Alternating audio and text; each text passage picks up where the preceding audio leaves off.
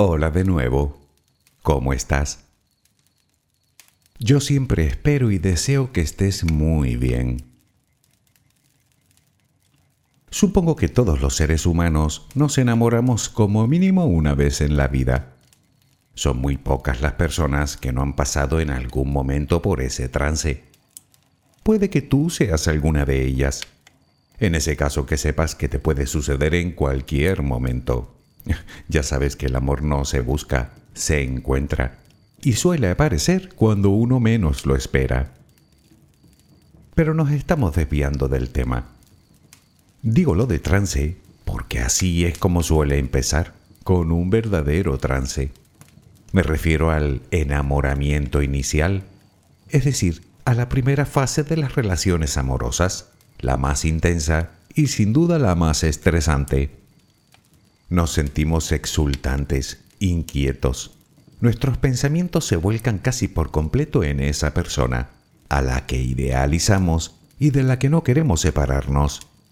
Nos volvemos más generosos, más solidarios, más positivos y en definitiva más felices. Se trata de una sensación placentera, a la que no obstante hay que sumar los efectos físicos como las palpitaciones, problemas de sueño, falta de apetito, falta de concentración, obviamente unos más y otros menos.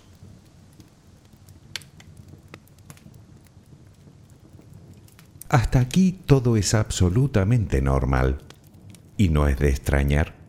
Las hormonas convierten nuestro cerebro en una auténtica bomba química que nos vuelve del revés.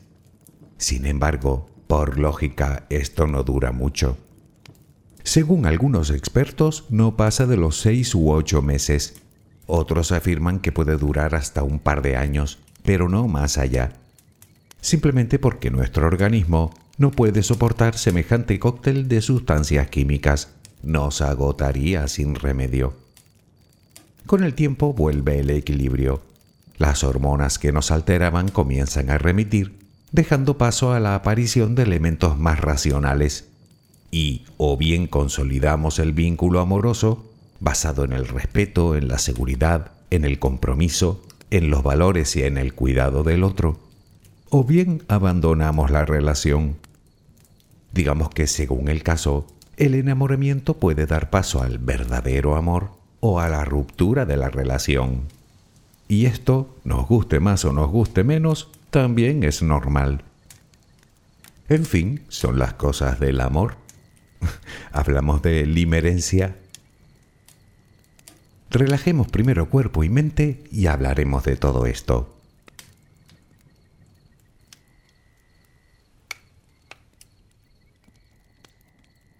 Adquiere la posición que prefieras para dormir. Lo importante es que estés cómoda o cómodo. Puede que no encuentres esa posición ahora. En ese caso, ponte boca arriba con las manos a los costados y las piernas ligeramente separadas. Relaja los párpados. Intenta que no haya tensión en ellos. Primero realizaremos dos o tres respiraciones profundas, tomando el aire por la nariz y soltándolo por la boca. Hincha los pulmones y vacíalos. Inspira y suéltalo.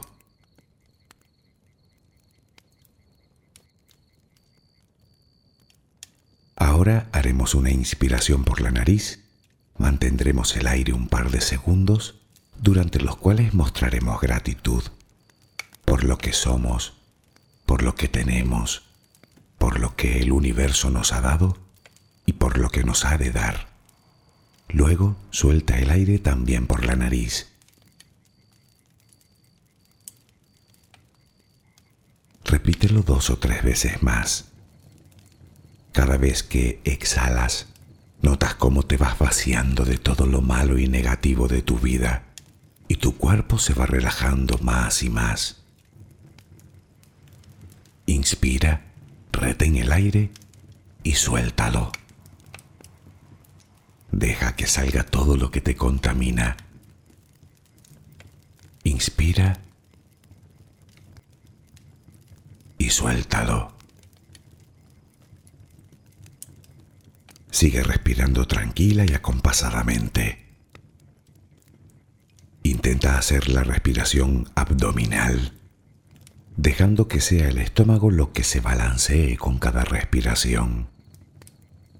Inspira y suelta, sin forzarlo. Inspira y suelta.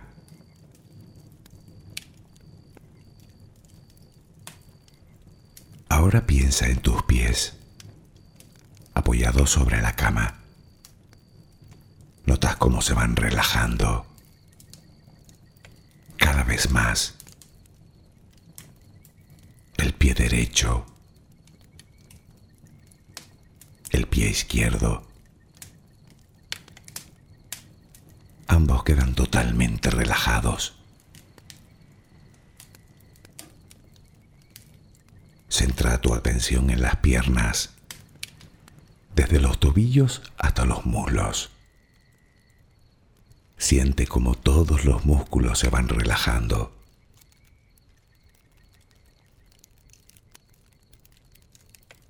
La pierna derecha queda completamente relajada.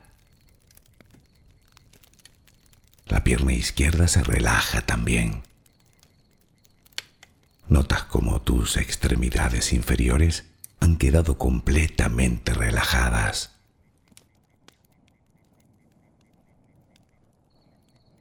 Toma conciencia de tu cadera. Nota cómo se va relajando también. Se relajan los glúteos. Notas el peso de toda la zona.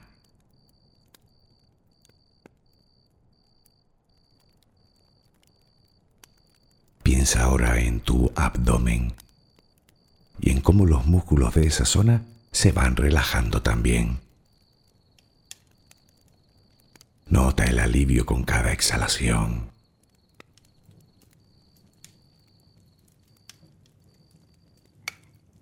Piensa ahora en tu pecho. Nota cómo se relaja lentamente cada vez más.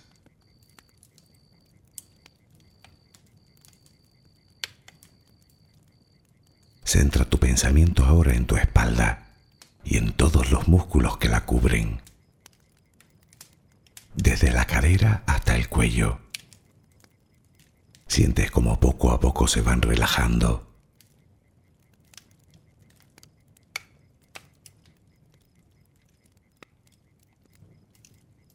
percibes como los hombros también se relajan.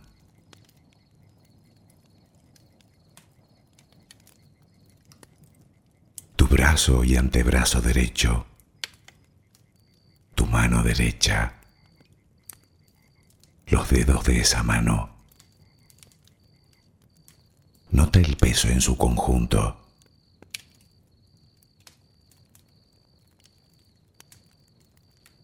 tu brazo y antebrazo izquierdo,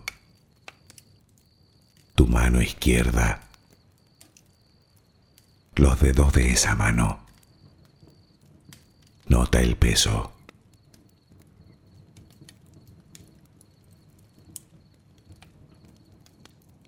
Dirige ahora tu atención al cuello. Piensa en él. Siente como todos los músculos se van relajando.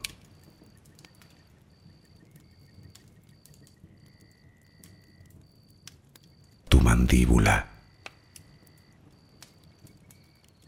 Tus mejillas. Tus párpados. Tu frente.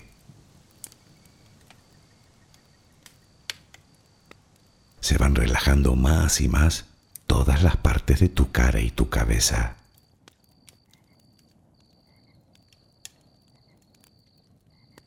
A cada instante sientes como tu cuerpo se va relajando más y más.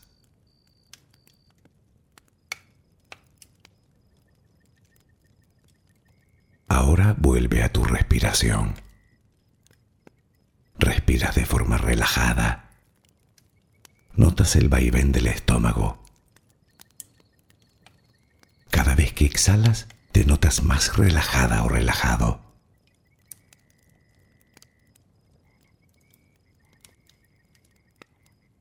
Ahora frente a ti aparece una luz.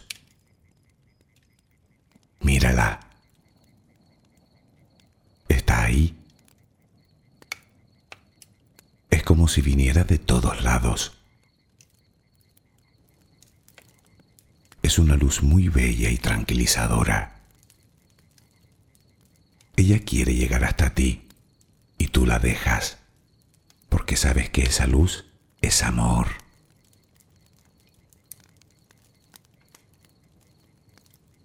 Notas cómo impregna cada parte de ti. Notas cómo atraviesa tu piel y comienza a llenarte por dentro. Sientes cómo te va llenando de paz, cómo te va llenando de tranquilidad, cómo te va llenando de amor.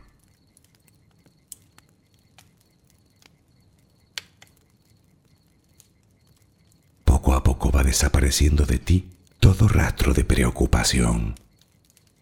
Poco a poco, cada rincón oscuro de tu cuerpo se va llenando de esa suave luz. Sientes cómo te va purificando por dentro y por fuera.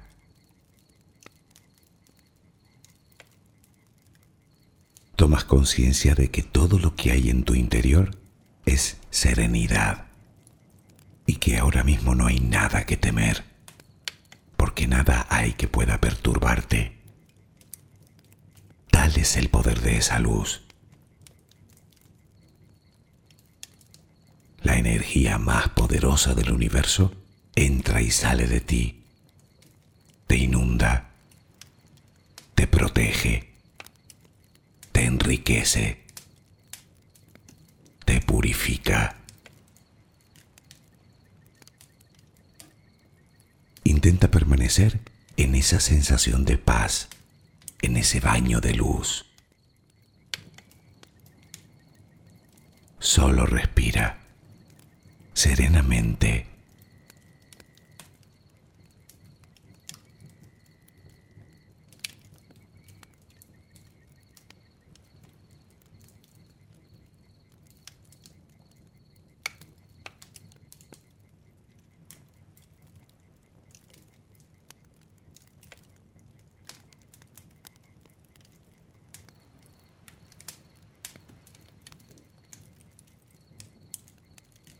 Dicen que el amor es lo que mueve el mundo. Bueno, yo creo que es el amor y por desgracia la falta de él. Pero volvamos al enamoramiento inicial. ¿Podríamos llamar a ese estado de alteración limerencia? Bueno, en realidad no. Verás, lo que ocurre es que ese enamoramiento inicial, que como decíamos puede terminar en relación o en ruptura, también puede como diría, torcerse y convertirse en un verdadero trastorno. Aunque también es verdad que la mayoría de las veces se trata de un trastorno leve, que le puede pasar a cualquiera. De hecho, no sería un disparate que tú o yo lo hayamos sufrido alguna vez. Eso sí, para posteriormente superarlo. Quizá no fácilmente, pero desde luego sí completamente.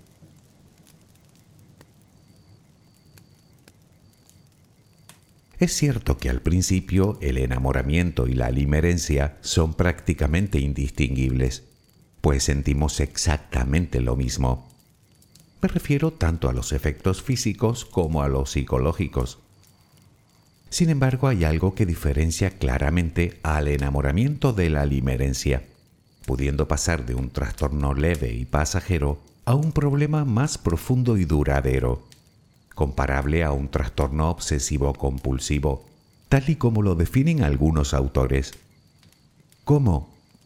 Añadiendo a toda esa locura la necesidad extrema de ser correspondidos. Aquí es cuando podemos convertir el enamoramiento en una auténtica patología, completamente incapacitante en los casos más graves. No en vano se le llama la enfermedad del amor.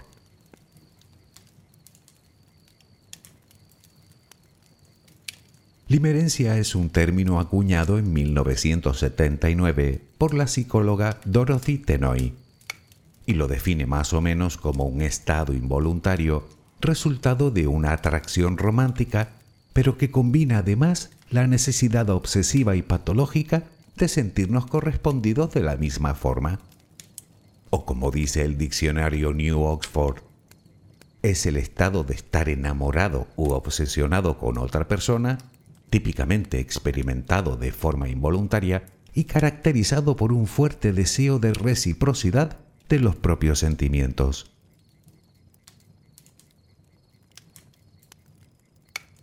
La persona limerente convierte el amor que cree sentir por esa otra persona en el centro de sus necesidades y por ende en el centro de su vida. Parece ser que se da mucho más durante la pubertad, aunque en realidad podemos padecerlo en cualquier momento de nuestra vida, independientemente de nuestra cultura o de nuestra educación. De hecho, ni siquiera hace falta tener una relación al uso. La obsesión puede aparecer también en una relación a distancia, e incluso con personas a las que no hemos visto o con las que no tenemos relación, lo que llaman amor platónico aunque el denominador común es la no reciprocidad de los sentimientos, es decir, el amor no correspondido.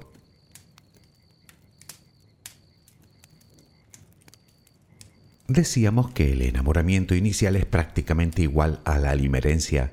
Sin embargo, lo lógico es que pasado cierto tiempo, la intensidad del sentimiento disminuya y esa especie de ceguera inicial vaya desapareciendo dando lugar a una relación más serena y saludable, poniendo en valor también los intereses propios.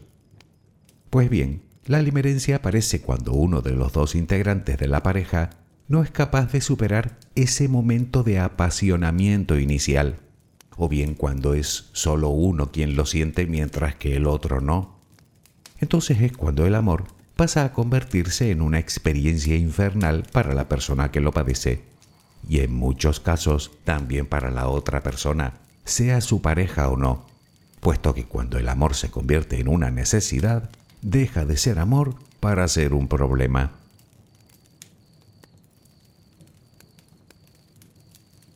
Los síntomas de la limerencia son muchos y muy variados. Ya conoces los que ocurren durante el enamoramiento, pero no son los únicos. Para empezar, nuestros pensamientos son exclusivamente hacia la otra persona. Sí, ya sé que en el enamoramiento también sucede, pero tal vez no sea de la misma manera. La persona limerente simplemente no puede pensar en otra cosa. Todo lo recuerda al ser amado, todo lo relaciona con él. Su vida entera gira en torno a él. Fantasea y sueña constantemente con esa persona y con un reencuentro y siente la imperiosa necesidad de lograr su bienestar, olvidándose naturalmente de sí misma, lo cual interfiere directamente en su rendimiento, tanto laboral como académico como del tipo que sea, provocándole además un cierto aislamiento, si no es que se aísla de su entorno por completo para poder dedicar hasta el último minuto a pensar en esa persona.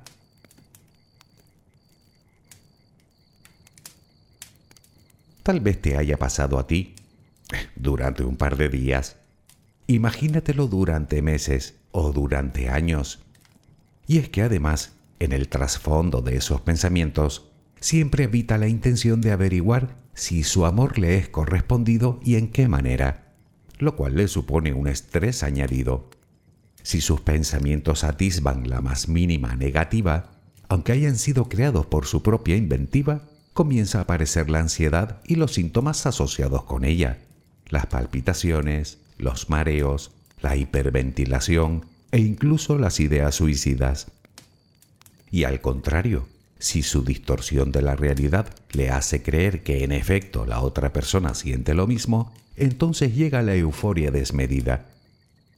El problema es que a veces suceden ambas cosas varias veces en un mismo día, por lo que su cabeza se convierte en una montaña rusa de emociones, inestabilizando su estado anímico, algo que por otro lado es incapaz de controlar. Si esta situación se perpetúa en el tiempo, es muy probable que derive incluso en depresión.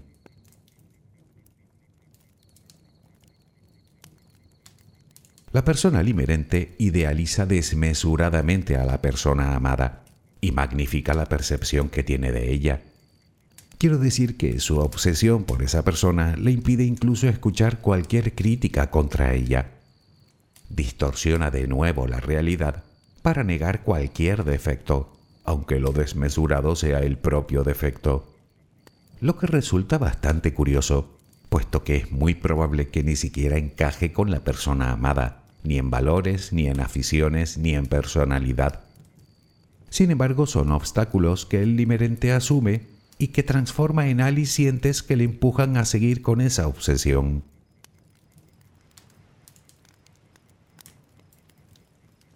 Para una persona limerente, lo más importante en esta vida es la necesidad de garantizarse el afecto del otro, tanto que modifica sus propios gustos para actuar de acuerdo a los gustos de la otra persona, llegando incluso a cambiar, si es necesario, su propia personalidad con la única intención de amoldarse a la persona amada. Pero claro, todo esto indefectiblemente termina pasando factura al organismo, que acaba por somatizarlo de muy diversas formas. Ansiedad, estrés, ataques de pánico, insomnio, pesadillas, problemas intestinales, taquicardias, tartamudeo y timidez, incluso problemas en la piel como la psoriasis.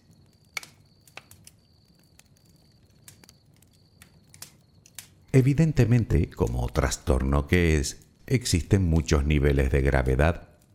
Quiero decir que no todas las personas que sufren limerencia llegan a ciertos extremos. Y es precisamente en los extremos cuando el sufrimiento se extiende a su entorno. Podríamos decir que un exceso de amor, que insisto en que no es amor, es obsesión o dependencia o necesidad o alteración de la conciencia o llámalo como quieras, casi siempre desemboca en una relación tóxica, con todas las de la ley. Y es que la limerencia provoca comportamientos obsesivos que ocasionan malestar a la otra persona, como por ejemplo las constantes llamadas de atención, provocar discusiones, dar celos, controlar a la otra persona o directamente acosarla. Según diversos estudios, una parte al menos de la considerada violencia doméstica lleva detrás a una persona limerente. Claro que también puede ser la persona limerente la que dé con alguien egoísta o con cierto grado de psicopatía y que termine siendo una marioneta en sus manos obviamente empeorando incluso más su sufrimiento.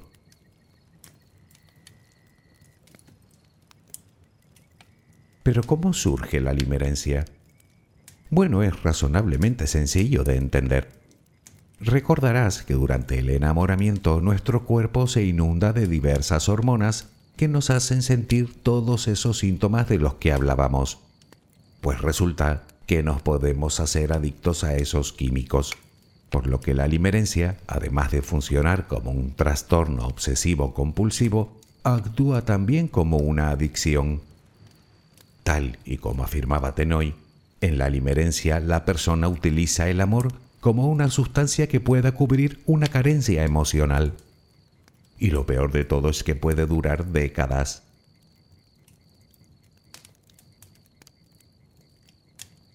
decíamos que todos estamos expuestos a padecer limerencia alguna vez. Sin embargo, también es verdad que existen personas con cierta tendencia emocional a padecerla. Generalmente suele darse en personas que tienen una baja autoestima y un apabullante miedo al rechazo y al abandono. En personas sumisas, tendentes a la dependencia emocional, que buscan ansiosamente ser queridas y aceptadas. En cualquier caso, si vas a buscar el origen a todos estos problemas emocionales y de personalidad, no tienes que ir muy lejos. En la niñez los encontrarás casi todos.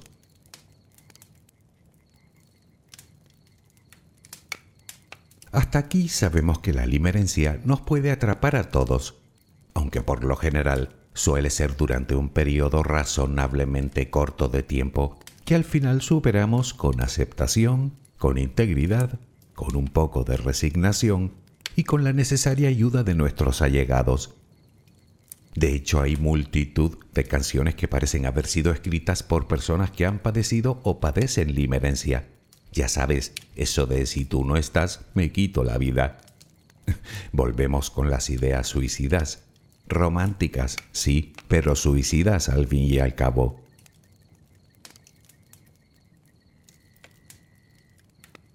Naturalmente todo esto podemos verlo con cierta claridad cuando lo observamos en otra persona. Digamos que cuando miramos el panorama desde fuera, porque cuando estamos dentro resulta que es bastante difícil tomar conciencia de ello. Intenta decirle a una persona limerente que lo que siente no es amor, sino que es una obsesión provocada por un cóctel químico en su cabeza debido a que padece problemas emocionales que le vienen de la niñez. No sé yo si te iba a hacer mucho caso. Tal vez lo único que logres con ello sea apartarla de ti. La pregunta, por tanto, es, ¿cómo salir de ahí?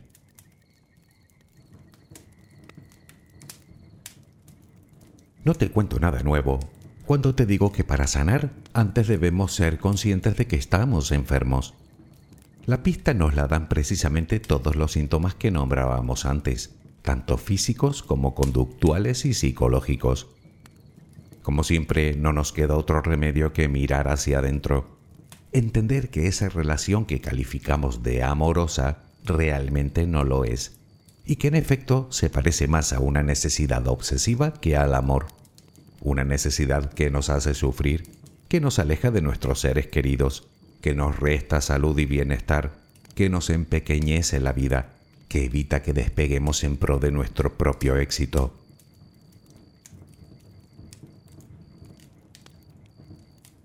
La sugerencia que nos dará cualquier especialista es que busquemos ayuda terapéutica en cuanto tomemos conciencia de que tenemos un problema.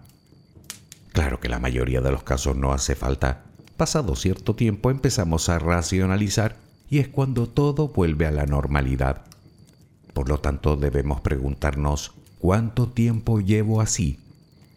Una semana, ni caso, date tiempo. Tres años, ya puedes correr a que te vea alguien. Y si lo piensas, tiene mucha lógica. A cualquier persona que se encuentre en una situación así, le va a ser bastante complicado tranquilizarse para poder ver las cosas con cierta perspectiva sobre todo porque se encuentra inundada de hormonas. Por lo tanto hay que empezar por estabilizarnos, es decir, por calmar los síntomas, y eso lo hace muy bien cualquier terapeuta. A partir de ahí debemos empezar a cambiar la relación que tenemos con nosotros mismos. Verás, la persona limerente, por regla general, no suele quererse mucho a sí misma. Y como sabes, esa es la clave para poder amar a los demás y mantener relaciones saludables con otras personas. Por lo tanto, sería bueno empezar a mejorar su autoestima y su amor propio. Hay que llegar al punto de que seamos capaces de racionalizar eso que nos pasa por la cabeza, de intentar ser un poco más realistas y hacernos preguntas. ¿Realmente esa persona, que dicho sea de paso ni siquiera nos muestra reciprocidad, merece tanto dolor, tanto estrés tanta ansiedad? Si lo pongo todo en la balanza, ¿realmente merece la pena? La respuesta yo la sé, y desde la distancia aseguro que tú también. Un no como una casa, nadie lo merece. Claro que es el limerente quien debe llegar a esa conclusión.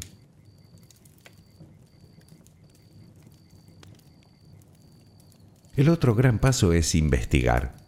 Sí, investigar ¿El qué?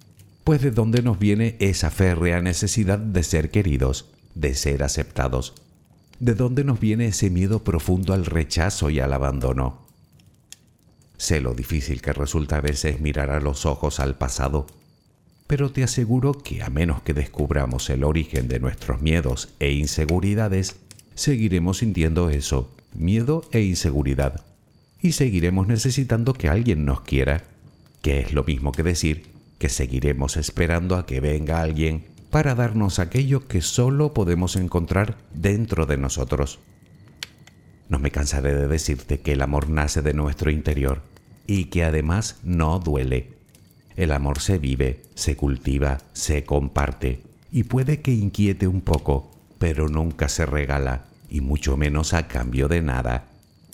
O dicho al revés, si duele ya no es amor. Podremos ponerle un sinfín de nombres, pero el de amor no le cabe por ningún lado.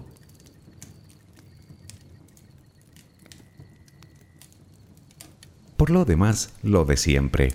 Salir, pasear, hacer cosas que nos gusten, apoyarnos en la familia y amigos, en los que realmente nos quieren bien, pero también hacer nuevas amistades, iniciar proyectos, retomar viejas aficiones, aprender cosas nuevas, apuntarnos a cursos o a talleres o a organizaciones de lo que sea y sobre todo eliminar todo lo relacionado con esa persona, empezando por supuesto por las redes sociales.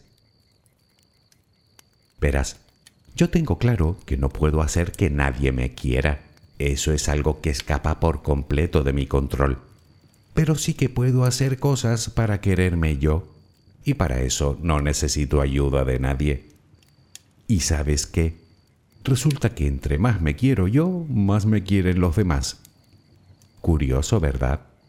O quizá no lo sea tanto.